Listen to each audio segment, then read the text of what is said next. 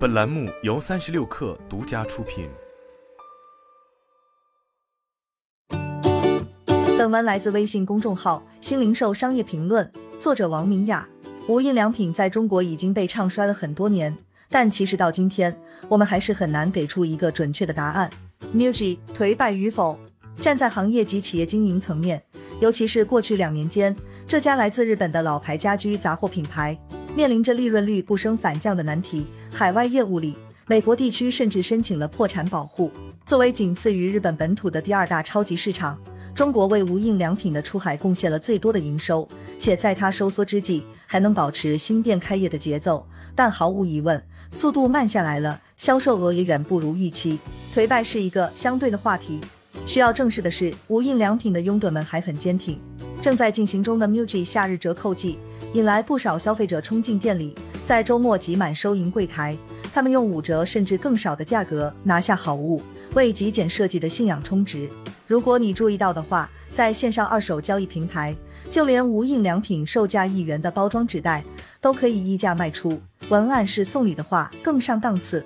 从二零零五年首次进入中国内地算起，无印良品已经走过十七年，因为不同的认知和消费习惯。在国内，更多人视其为服装杂货品牌。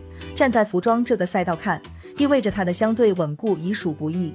新零售商业评论认为，眼下无印良品本身的业绩之外，更大的难题其实是如何应对一个消费水平整体下行的大环境。换言之，它曾经完成了对一代人的审美教育，这代人却在今天趋于冷静了。这也是更多零售企业的难题。无印良品的折扣季可以有多疯狂？在小红书搜索 MUJI，你将会得到一堆真香的打折攻略。号称内部员工的博主发一张无印良品的工牌，就能引来上百人探秘内部价问兼职。门店某款产品有货无货的消息，在这里完成一部分传播，着急的人流条即刻动身的讯息就不知所踪。一款薄款不沾水小挎包，部分颜色已经全网难求，快人一步的消费者大都一次五件十件的囤货。有成功的用户分享心得，各种颜色分别来一个，还可以送给家人朋友。按照惯例，无印良品每年会进行两次大促，分别是冬夏两季，多是为新品上市做准备，以及去一下库存压力。产品本身打折、支付宝会员优惠券以及特定银行信用卡支付优惠等多重折扣叠加，以低于五折的价格拿下部分产品不是难事。新零售商业评论曾在一个工作日的午后探访附近一家无印良品门店，包括整个商场在内稍显冷清，但进店顾客大都目标明确，直奔折扣区。待人收银结账时间变长，大多是工作人员在帮忙操作优惠券码。当然，对于无印良品来说，这样的消费热潮并不多见。国内消费者习惯将它与同样来自日本的快时尚品牌优衣库做比较，在服装杂货品类。因为同样主打舒适、自由与极简，二者成为日系风格的典型代表。两大企业最大的海外市场同在中国，又都在千禧年后不久开辟中国市场，但显然如今的差距越来越大。目前，优衣库国内的门店数量已经逼近九百家，无印良品则是两百九十九家。企业规模、本身影响力以及所处的细分领域不同，自然不能用这个单一维度去衡量。但不可否认，相较优衣库在国人心中的接受度，无印良品还是温吞的。一个重要的原因是定位或者说价格。即便在几年前，互联网上也有优衣库为什么在中国卖得更贵的发问。在《衣服之王：优衣库掌门人刘景正》一书中，作者张斌记录了这家日企的彷徨。初入华，优衣库摸不准定位，还赶上了非典。几家门店关门的关门，停滞的停滞。很快，原中国区负责人林成辞职，潘宁接手。后者认为，国内的优衣库没有在日本的国民度，短时间依靠下调价格也无法普及，还无法兼顾利润率和商品质量。最终，潘宁决定将目标用户定位在月薪五千元以上的中产阶级。直到今天，随着国内人均收入上涨，消费水平提升及优衣库本身的策略调整，这家曾经被指责的品牌。已经成功在质量与价格间取得平衡。无印良品还在端招，不止一位消费者，广义上的中产向新零售商业评论吐槽太贵了，甚至有的还会兴冲冲走进门店，最终却只舍得下手买点零食出来。一位 MUJI 粉告诉新零售商业评论，他家的夏凉被、入店等都购自无印良品。另外，感觉衣服质量也比优衣库好很多。但还是打折的时候买的多，原价真的贵。迄今，无印良品依然没能解决的问题是，相较在日本本土平价日常的定位，国内的商品售价要高不少，甚至比肩轻奢。也因此，即便是会为无品牌设计买单的一部分人，也难以接受。当无印良品的冤大头确实会引发共鸣。曾有消费者在社交媒体分享，在无印良品没看价格，随手拿了一个发圈，结账才知道售价三十二元，不好意思放回去，只能暗自肉疼。公司在二零二一年报中谈及中国区经营现状时，不无担心的写道：近年来业绩增长步伐放缓，主要是对于日常商品来说，价格偏高，部分商品的销售额偏低。无印良品什么都知道。二零零五年，杭州立新名品广场开业，主要面向小资白领、海归和外籍人士等目标群体。在接受联商网采访时，其负责人谈到，希望拿下无印良品浙江首店。无印良品中国区负责人来考察时安下心来。负责人说，附近西湖的游客、高端酒店的商务客人、中国美院的学生将会是重要顾客。众所周知，无印良品直译过来是无品牌标记的优质商品。它创立于上世纪八十年代初。时任日本西武集团总裁的低清二注意到，那时的日本产品设计大多强调品牌识别。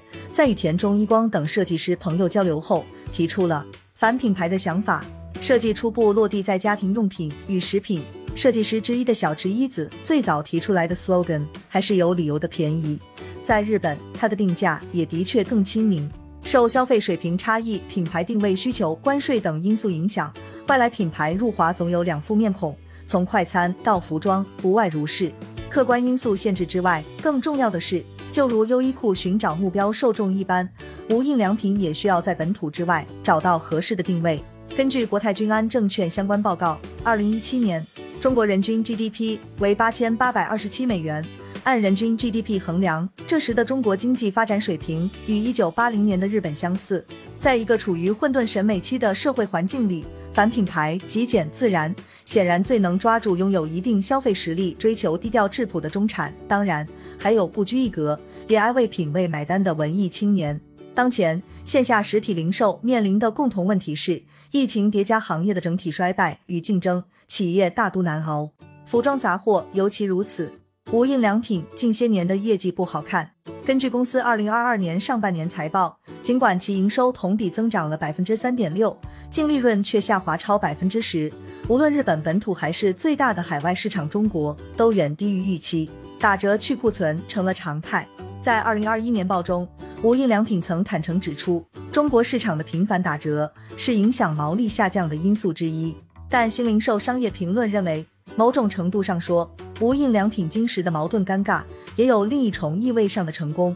你很难通过同穿一件优衣库而辨别同号，但两个人同样喜欢 MUJI，极大可能会有相同的兴趣爱好。作为一种生活方式的售卖者，很难否认，无印良品培育下的市场基础仍旧在发挥能量，在可预见的范围内，它还不会消散。一种观点认为，淘宝、一六八八、拼多多，甚至名创优品的崛起，打破了无印良品的壁垒，消费者能够以更低的价格拿下相似的货品，对这家公司带来的冲击是巨大的。不久前，无印良品中国首席市场执行官邵田怡在接受搜狐财经采访时谈到这个话题。邵田怡解释，不同竞品出现意味着行业活力，也会更加激发无印良品去创新、自我提升。他认为，MUJI 在国内依然拥有三大核心能力：一品类齐全，七千多个 SKU，消费者有一站式购齐的便利；二品质保证；三设计能力，不只体现在外观，还有细节。这意味着它拥有拴住忠实拥趸的能力，以及维系自身的象征意义。你会发现，穿衣风格划分同类之外，在小红书、抖音等内容平台，职业的家居博主们会摆满 MUJI 正品收纳盒、香薰和挂钟。而不是轻易向仿品妥协。设计本身是值钱的，值多少钱要看多少人喜欢这种设计风格。很多人觉得只有材料值钱，所以才会有盗版横行、抄来抄去的现象出现，对长久的业态并非好事。